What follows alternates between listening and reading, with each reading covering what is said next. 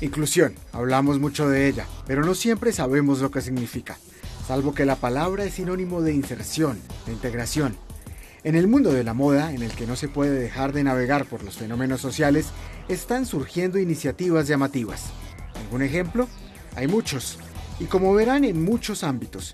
Empecemos por las excluidas, las que luchan por encontrar su lugar en la sociedad a causa de su discapacidad. Un accidente, una enfermedad y una amputación, y no es fácil enfrentarse al tema.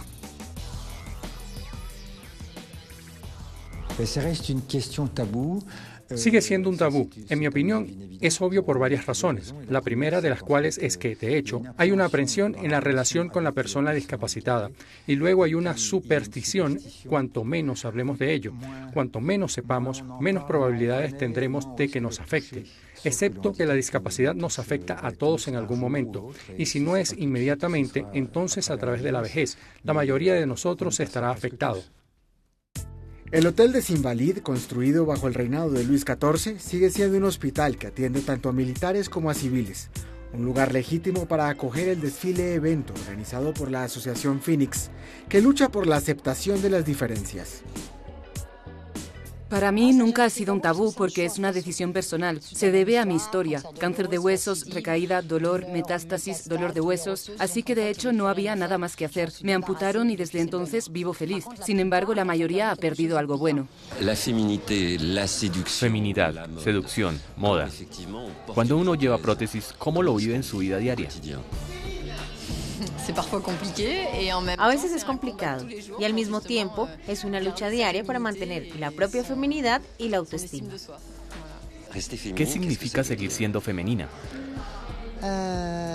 Que te miren como una mujer, no que te vean como discapacitada, sino ser vista como una mujer. No soy discapacitada, soy mujer. A veces es el azar el que lleva a la inclusión. Un día, en 2005, en París, un antropólogo se encontró con decenas de inmigrantes en la calle. Después de investigar, se dio cuenta de que los extranjeros que reciben sus papeles no serán contratados por las cualificaciones que han adquirido en su país, sino enviados en masa a sectores con mano de obra insuficiente, como el sector de la construcción. Entonces decide crear la organización La Fábrica Nómada, para seleccionar a los que tienen conocimientos de moda. En sus países tenían estas habilidades, estas profesiones, pero se practican de una manera completamente diferente, con métodos y organizaciones completamente diferentes, por lo que necesitan ser apoyados en este aumento de las habilidades para que puedan satisfacer las necesidades del mercado. La colaboración entre la Fabrique Nomade, la empresa de slip francés y la diseñadora Agnès B nació para una colección de pañuelos y delantales de cocina, cuyos beneficios se dedicarán íntegramente a la formación de los inmigrantes.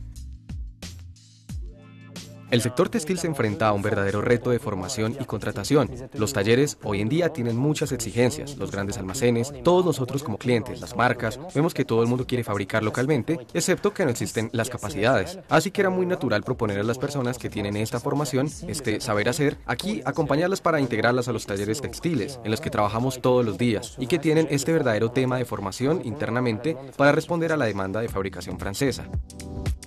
Cuando vi este proyecto con la fábrica nómada, me uní inmediatamente porque es exactamente lo que me interesa. Creo que en el mundo hay talentos por todas partes. Creo que los hombres, que las mujeres todavía necesitan expresarse a través de su cultura, de sus tradiciones, de su saber hacer. Tenemos un know-how francés. Nos encanta la ropa, nos encantan las telas, nos encanta crear. También nos encanta hacer gafas o zapatos, bolsos, corbatas. Sabemos hacerlo todo en Francia. Se llaman Victoria y Tomás. Como pareja en la ciudad y en el escenario, abogan por la ecoresponsabilidad, el intercambio y el compartir. La decoración, la música, los grabados fueron diseñados en colaboración con artistas. Después, tenemos un casting especial para nosotros. Es muy personal. En fait, euh, cette saison, il y a nos deux mamans qui défilent. De hecho, esta temporada tenemos a nuestras dos madres desfilando. Queríamos un poco de diversidad en el reparto, pero una diversidad natural. Y para nosotros era muy obvio que nuestras madres llevan muchas de nuestras piezas en la vida real. Y queríamos que lo mostraran en la pasarela.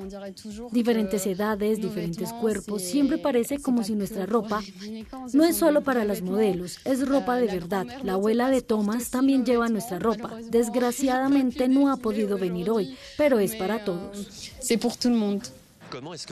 ¿Cómo se siente llevando la ropa diseñada por su hija?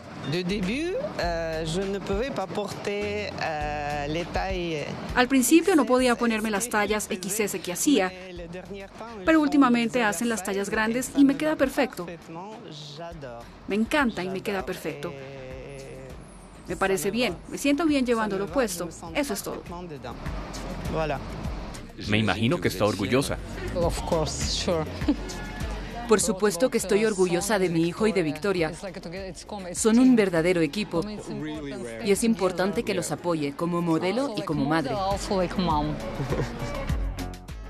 Puede que estas últimas opiniones no sean del todo objetivas, pero en cualquier caso se trata de otra faceta de la inclusión.